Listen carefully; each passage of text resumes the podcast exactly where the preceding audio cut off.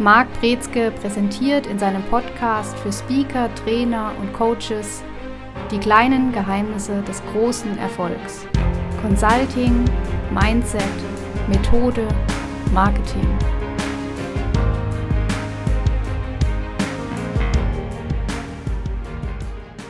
Herzlich willkommen zu einer weiteren Folge in unserem Podcast. Heute mit dem Thema die Werkzeugkiste Teil 2, Guides und Trainings.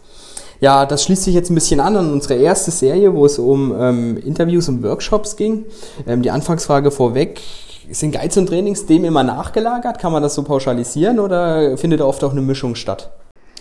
Also es sind zwei komplett eigenständige Werkzeuge und alles, was man, was wir uns angucken als Werkzeuge, ob das jetzt Workshops sind, ob das jetzt Trainings sind, sind für sich in geschlossener Form möglich zum Halten, zum Durchführen, unabhängig voneinander. Also man muss nicht die Angst haben, dass wenn man eins nicht kennt, dass man die anderen nicht nutzen kann. Und es kann aber sein, dass natürlich auch verschiedene Werkzeuge miteinander verbunden werden können. Was sind denn jetzt so die wesentlichen Ziele hinter ähm, ja, einerseits Guides, andererseits Trainings? Ich würde sagen, wir teilen die Folge auf und gucken mal erstmal eins an und dann das andere, weil es sind schon komplett unterschiedliche Dinge. Und wir fangen wir doch mal mit den Guides an, würde ich vorschlagen. Bei den Guides geht es darum, dass man eben einmal aufschreibt, festhält, was denn die, ich sag mal, die ausführende Seite, die operative Seite beinhalten soll. Und da gibt es unterschiedlichste Formen. Also es kann sein, dass es einen Guide für Mitarbeiter gibt, wie mache ich XY, es kann eine Checkliste sein, es kann eine Frageliste sein für Vertrieb, das kann eine Vorgehensweise, Herangehensweise sein, dass sich jemand leicht einarbeitet in den Bereich. Die Idee ist damit auch Kommunikation zwischen der Firma und Mitarbeiter zu standardisieren und auch Standards zu schaffen. Das ist so die Idee von einem Guide. Und viel konkreter kann ich gar nicht werden, wie dieser Guide aussieht, weil es natürlich von Funktion, von Abteilung nach Intention immer komplett unterschiedlich aussehen kann. Und es kann auch unterschiedliche Formate einnehmen. Für manche ist es eine Mappe, die sie kriegen, wenn sie anfangen zu arbeiten. Für andere ist es eine digitale Datei, ein Dokument, manche machen eine PowerPoint, für manche ist es wieder so ein Paket, was man bekommt mit unterschiedlichen Dateien, die zusammengesetzt dann diesen Guide ergeben. Also insofern gibt es ganz viele unterschiedliche Formen, wie das aussehen kann. Ähm, das jetzt natürlich, ist natürlich ein Tool, was man im Projekt nutzt. Ähm, wie komme ich denn an die Informationen, die dann da drin stehen? Also die, was heißt, wenn man ein Projekt nutzt? Ich glaube, wir müssen da nochmal so zwei, zwei, drei Rahmendinger schaffen. also wann brauche ich so einen Guide eigentlich? So einen Guide brauche ich immer dann, wenn ich sage, ich möchte gerne was verändern oder ich möchte was vereinheitlichen, was noch nicht der Fall ist. Und dann kann es sinnvoll sein zu sagen, wir legen jetzt mal in so einem Guide genau diese Standards fest, wie wir vorgehen und was da wichtig ist. Oder wie wir vielleicht auch Mitarbeiter unterstützen wollen. Auch das kann ja sein. Es muss ja keine Vorgabe sein. Aber wenn das der Fall ist und dann kann man sagen, okay, welche Informationen brauche ich denn, um diese Veränderung voranzutreiben, um die Unterstützung, die Vorgabe zu erreichen? Und das ist dann die Überlegung, zu, im nächsten Schritt zu sagen, was soll da alles drinstehen? Wer soll da mit beteiligt sein in der Erstellung? Ist es was, was komplett durch externe geleistet werden soll? Das ist meistens ein bisschen schwieriger. Oder wird etwas gemeinschaftlich mit dem Kunden erstellt oder kommt das Wissen sogar hauptsächlich vom Kunden? Also je nachdem, wo man sich da befindet und was auch auch die Ansage ist, kann es hilfreich sein, erstmal dann zu überlegen, haben wir die Expertise überhaupt im Unternehmen? Wenn nicht, müssen wir die von woanders her holen. Und das ist dann so die Konstellation, aus der dann die Informationen gewonnen werden, die dann das Unternehmen nutzen kann. Ähm, die, die in der Erstellung beteiligt sind, sind natürlich dann nicht die nicht ausschließlich die Zielkunden, sage ich mal, im Unternehmen für den Guide dann, oder? Das ist dann, wie du eben beschrieben hast, für alle dann notwendig. Richtig, für alle, die betroffen sind. Also man muss aufpassen, weil dieses Ding ist, kann 100.000 verschiedene Formen annehmen. Ich würde vorschlagen, wir machen es mal ein Beispiel fest dann auch, wo man sich ein bisschen mehr dann darunter vorstellen kann. Ja, also nehmen wir mal an, was für eine Abteilung wollen wir nehmen? Vertrieb. Vertrieb. Und wir haben dort einen, ich sag mal so einen Außendienst-Guide, den man da erstellt. Und dann heißt es, wir wollen jetzt ein standardisiertes Auftreten beim Kunden erreichen Und das wäre jetzt so das Ziel von diesem Guide. Und neue Vertriebler, die anfangen, sollen sich damit auch relativ schnell einarbeiten können. Das wäre jetzt zum Beispiel so eine klassische Intention hinter so einem Außendienstguide. Und wenn man jetzt sagt, woher kommen die Informationen, dann kommen die natürlich von erfahrenen Außendienstlern, die bereits dort im Unternehmen drin sind und wissen, wovon sie sprechen. Und es kommt vielleicht noch durch einen externen Partner, der dann mithilft, diesen Guide zu erstellen und eigene Best Practices und, und ja, Informationen, Tipps und Tricks, Modelle damit einfließen lässt. Vielleicht auch Sachen aus der Branche, die das betreffen, wo die andere vielleicht ein Stück weiter sind eventuell. Genau. Und auch vielleicht aus anderen Branchen sogar, was funktioniert und was man da dann mit anwenden kann. Richtig. Ähm, jetzt ist natürlich auch ähm, ist notwendig, dass es auch gelesen wird, das Ding dann entsprechend von den Zielkunden, sage ich mal, wieder im Unternehmen ganz einfach. Ähm, wie schafft man es denn, dass so ein Guide so aufbereitet ist, dass das auch Spaß macht? Da hängt es dann auch tatsächlich wiederum ab von der Zielgruppe, die ich vor mir habe. Also man kann natürlich sagen, je länger und, und dicker dieses Ding wird und unhandlicher und sperriger das wird, desto schwieriger ist es. Wenn das kurz und knackig, griffig, mit Beispielen, Bildern, vielleicht sogar aus Videoteilen sich ähm, zusammensetzt, dann ist das eine spannendere Geschichte, als wenn man jetzt wirklich nur Fließtext vor sich hat. Ist hat der Guide, äh, so ein Guide dann noch andere, sag ich mal, ähm, Aufgaben, außer jetzt Informationen zu bieten? Im ersten Hinblick ist es natürlich kontinuierliche Orientierung für Handlungsweisen, Aktivitäten, Vorgehensweisen. Und dieser Guide sollte ein lebendes Dokument sein. Das heißt, er sollte nicht jetzt immer auf dem gleichen Level bleiben, sondern sich weiterentwickeln mit den Erfahrungen, mit den neuen Best Practices, was funktioniert hat, mit Erfolgsstories, sodass das kontinuierlich immer besser und schlauer wird und dieser Guide immer hilfreicher. Wie bekomme ich das hin, dass einerseits ähm, ja, weiter daran gearbeitet wird, auch gut weiter daran gearbeitet wird, aber auch nicht, dass jeder Input bringt irgendwie und ähm, das Ganze dann sehr wirr und durcheinander wird. Also man sollte diesen Guide zentral lagern, im Sinne von, wo sitzen die Rechte, das zu bearbeiten. Und was hilfreich ist, was funktioniert, ist, wenn man das ein, zweimal im Jahr updatet und sagt, wir gucken uns jetzt nochmal die Infos an. Man kann das in unterschiedlichsten Weisen sammeln, dass man entweder beispielsweise aus einem Best Practice Transfer, der stattfindet im Unternehmen, immer mal wieder die Sachen aufnimmt und nebenhin legt, die dann irgendwann eingepflegt werden sollen in diesen zweimal im Jahr, an denen das passiert und ein Update kommt zu dem ähm, Guide. Und man muss natürlich auch gucken, dass es einheitlich bleibt. Also, dass da jetzt nicht auf einmal, wenn man Fließtext hat, dass dann auf einmal nur noch Stichpunkte irgendwo in, in der Ecke stehen, weil das wirkt dann da unprofessionell und es sorgt auch dafür, dass weniger Leute das lesen. Ich könnte mir auch vorstellen, dass über einen gewissen Zeitraum auch das Ausmüllen wichtig dabei sein könnte, oder? Absolut. Also es kann auch richtig sein zu sagen, ah, das ist eine Information, die ist zu viel oder die ist nicht notwendig. Wobei es die Tendenz gibt zu sagen, auch wenn die Information vielleicht nicht die interessanteste ist für die Endkunden, ist es wichtig, dass es da drin steht. Auch um da nochmal zu vermitteln, was steckt denn hinten dran, was leistet die Firma, was ist der Ansatz, was ist die Vision, ist durchaus sinnvoll, so ein paar Punkte da drin reinzupacken, auch wenn vielleicht diejenigen, die das dann lesen und nutzen, diesen Part nicht am häufigsten lesen und nutzen, aber für neue ist es wichtig. Gibt es ja auch eine gewisse Anzahl, die zeitgleich, sage ich mal, das Ding, also an dem Guide arbeiten sollen, es weiterentwickeln sollen, weil man sagt ja auch so schön, viele Köche verderben den Brei. Naja, man nimmt eben die Best Practices, die man sammelt, und es muss ja im Unternehmen, oder sollte zumindest nicht, dass es die Regel ist, aber es sollte im Unternehmen Möglichkeiten geben, jetzt in dem Beispiel Vertrieb, wo sich die Vertriebsleute untereinander austauschen, was passiert, was hat funktioniert, wo waren Schwierigkeiten, wie sind andere vorgegangen, was hat geklappt.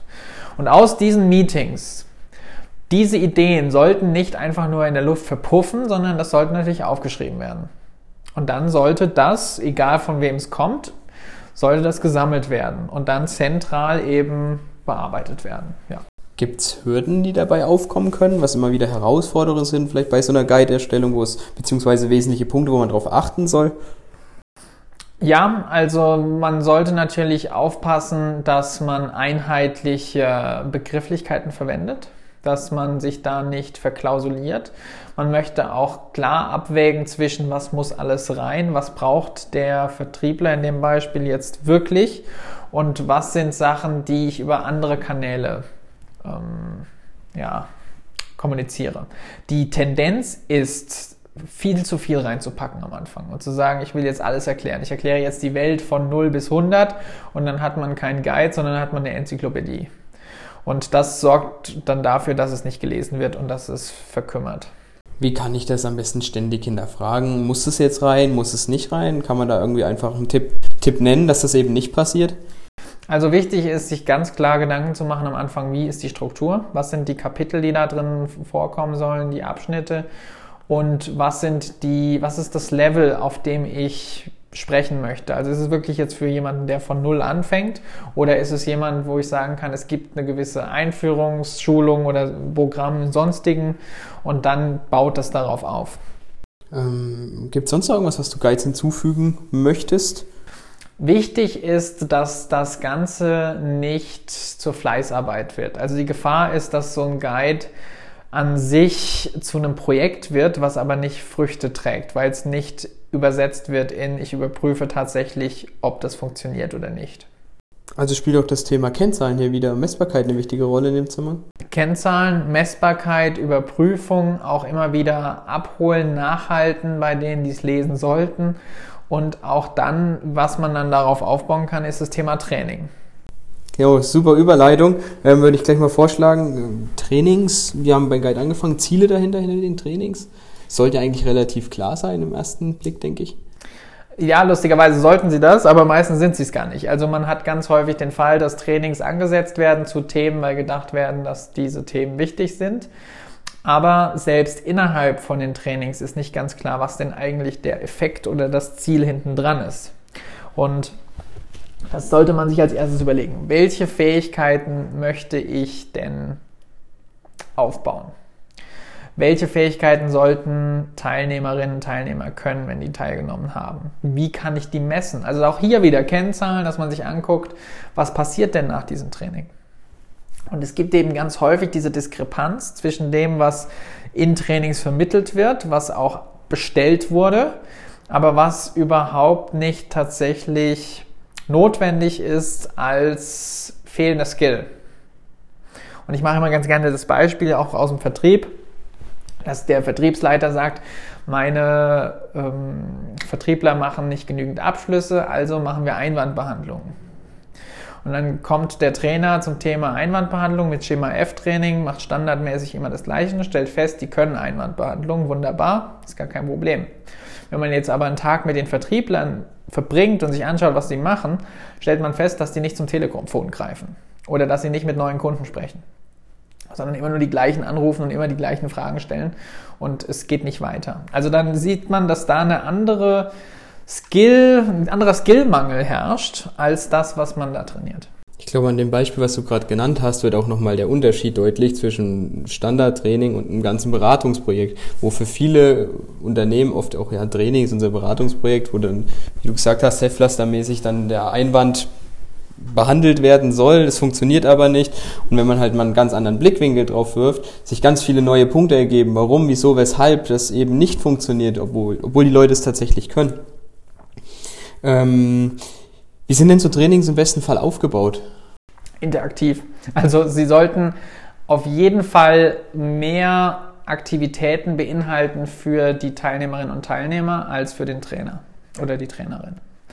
Wenn vorne nur frontal unterrichtet wird und Informationen auf PowerPoint durchgegangen werden, dann lernt keiner was.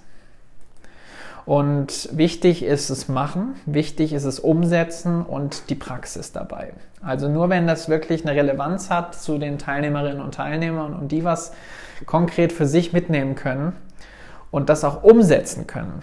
Also mitnehmen ist eine Sache, Ideen sammeln wir alle, aber die dann auch in die Praxis umgesetzt werden und Anwendung finden, das ist so der Kernpunkt. Und lieber sollte ein Training sehr fokussiert sein auf die Umsetzung von diesen Fähigkeiten, um mehr Effekt zu erzielen, als ein Sammelsorium von unterschiedlichen Informationen.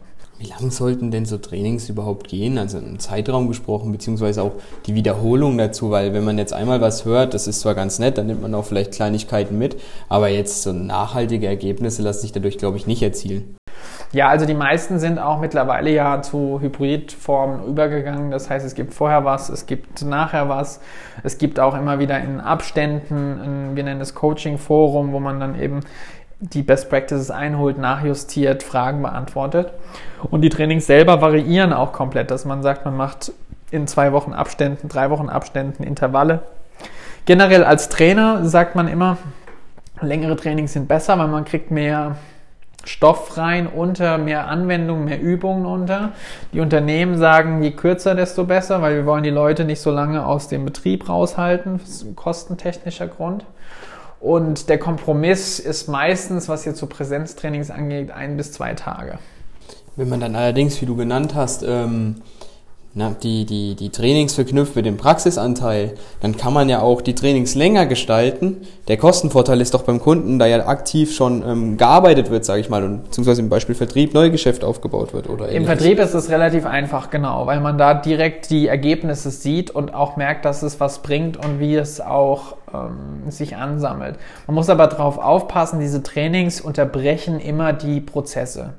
Und damit heißt es, an dem Tag, wo die telefonieren, ist es zwar sehr hilfreich, und man misst auch direkt die Erfolge und kann das dann auch später auswerten, was das gebracht hat. Man muss sich aber auch im Klaren sein, das heißt, wenn ich jetzt da einen Telefonat mache, dann erschaffe ich gleichzeitig wahrscheinlich vier Follow-ups, die im Hintergrund in die Pipeline gelangen. Und wenn ich jetzt am Tag 100 Telefonate mache, dann habe ich 400 neue Follow-ups geschaffen, die abgearbeitet werden müssen. Umgekehrt, das, was ich an diesem Tag abgearbeitet hätte, fehlt, muss aufgearbeitet werden. Also das heißt, es kann relativ schnell für Unternehmen dieses Gefühl entstehen, wir haben da ein Kapazitätsproblem. Und gerade wenn das Thema Personalmangel mit dazu kommt, eine Rolle spielt, dann kann es sein, dass hier sogar versucht wird zu bremsen. Also auch wieder zu sagen, lieber einen halben Tag als einen ganzen Tag. Und in welchem Abstand äh, sollte man das Ganze wiederholen? Das ist jetzt auch wieder zeitlich gesehen, dass eben entsprechend alles immer ja vorhanden ist an Wissen, ähm, dass die Prozesse sehr gut ablaufen, ohne dass man was vergisst.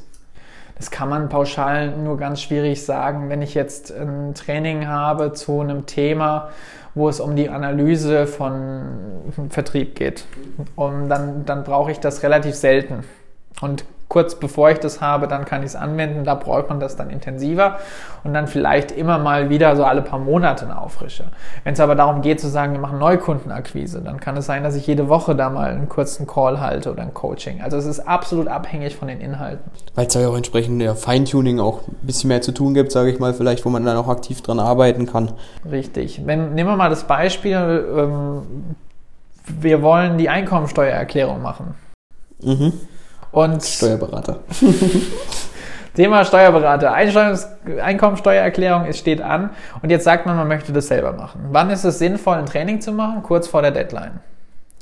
Und ist es wichtig, dass ich im Jahr immer mal wieder Refresher und Auffrischungen habe? Absolut nicht, weil ich brauche es nicht mehr.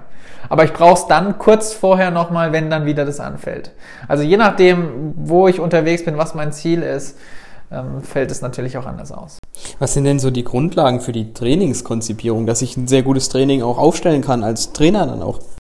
Da gibt es eine ganze Reihe von Sachen. Das sprengt sogar ein bisschen die, die, die Folge, das wirklich in der Tiefe zu machen. Wichtig ist, dass man es interaktiv macht. Es sollte teilnehmerzentriert sein, nicht trainerzentriert. Früher in den 80er, 90er Jahren war es die Regel, gerade bei Führungskräfteseminaren, da saß vorne einer und der hat einfach nur sein Skript runtergeredet und man hat mitgeschrieben und Notizen gemacht und das sich angeguckt und selber wiederholt und war viel mehr Eigeninitiative notwendig und Motivation notwendig von den Teilnehmerinnen und Teilnehmern.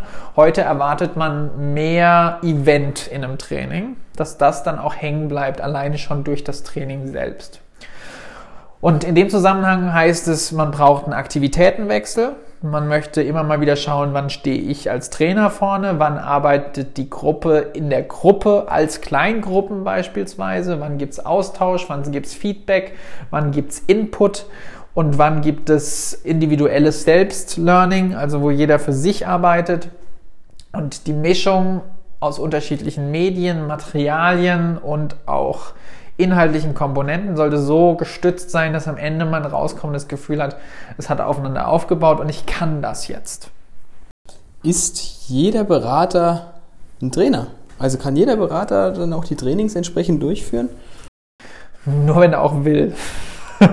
also man muss schon sagen, es ist ein anderes Skillset. Und die meisten, wenn wir an Beraterinnen und Berater denken, dann denken wir ja eher an konzeptionelle Arbeit. Also Leute, die jetzt irgendwie auf dem Papier ein Report erstellen oder ein tolles Modell aufbauen und das dann vermitteln. Und das ist nicht Training. Das hat mit Fähigkeiten meistens relativ wenig zu tun. Und es gibt auch so diese Insider-Hierarchie, die Berater schauen auf die Trainer herab und sagen, das ist dann deren Arbeit, das umzusetzen und die Fähigkeiten denen zu geben, dass sie das verstehen, was wir da konzipiert haben. Und es schadet auch vielen Beratungsprojekten, weil dann nämlich die Umsetzung auch in Gefahr steht. Was sind die, vielleicht jetzt zum Abschluss der Folge, die größten Fehler noch, die du immer so im Laufe deiner Karriere festgestellt hast, die bei Trainings ablaufen, die man aber sehr leicht beheben kann, um entsprechend bessere Erfolge zu erzielen? Also was häufig der Fall ist, ist, dass aus irgendwelchen Beratungskonzepten Trainings gemacht werden sollen, ohne dass da richtig vernünftig ein Link hergestellt wird. Also dass man sich entweder nicht richtig auf das Unternehmen konzentriert, was da los ist, sondern man nimmt irgendwelche Modelle, die man zusammen klaut und dann versucht man darauf aufbauend was zu basteln, was aber nur bedingt funktioniert.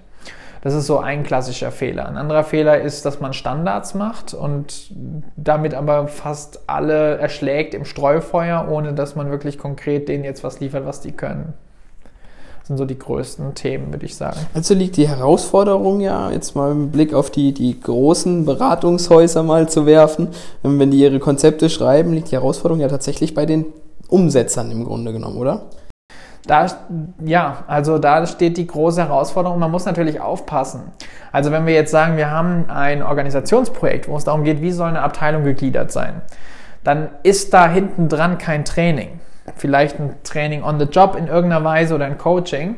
Aber wenn es darum geht, wie wollen wir Marketing machen und wie wollen wir dann im Vertrieb darauf aufbauen, was wir an Marketing haben, das benötigt Training. Und die Ideen, die dazu da sind, die können alle super sein. Die können auch in der Theorie wunderbar funktionieren. Aber wenn es dann in der Umsetzung scheitert, dann kommen wir nirgendwo hin. Und deswegen, man braucht immer beides. Man braucht die Idee und man braucht die Ausführung. Die Trainings sind die Möglichkeit, das miteinander zu verbinden. Aber dadurch, dass es auch eine Kluft gibt zwischen den großen Beratungen und den großen Trainingsfirmen, gibt es auch häufig da eine Diskrepanz, was da tatsächlich erreicht wird. Ich denke, eins können wir festhalten in der Folge, im Rahmen der Folge, dass wir schon mal alle Standardtrainings, die jedes Jahr gleich ablaufen, einfach mal komplett wegwerfen können und mal das Ganze zu hinterfragen und zu überdenken. Das soll es für diese Woche gewesen sein. Bis dahin, ciao. Sie hörten die kleinen Geheimnisse des großen Erfolgs. Consulting, Mindset, Methode, Marketing. Der Podcast für Speaker, Trainer und Coaches, präsentiert von Marc Brezke. Mehr Infos unter markbrezke.de.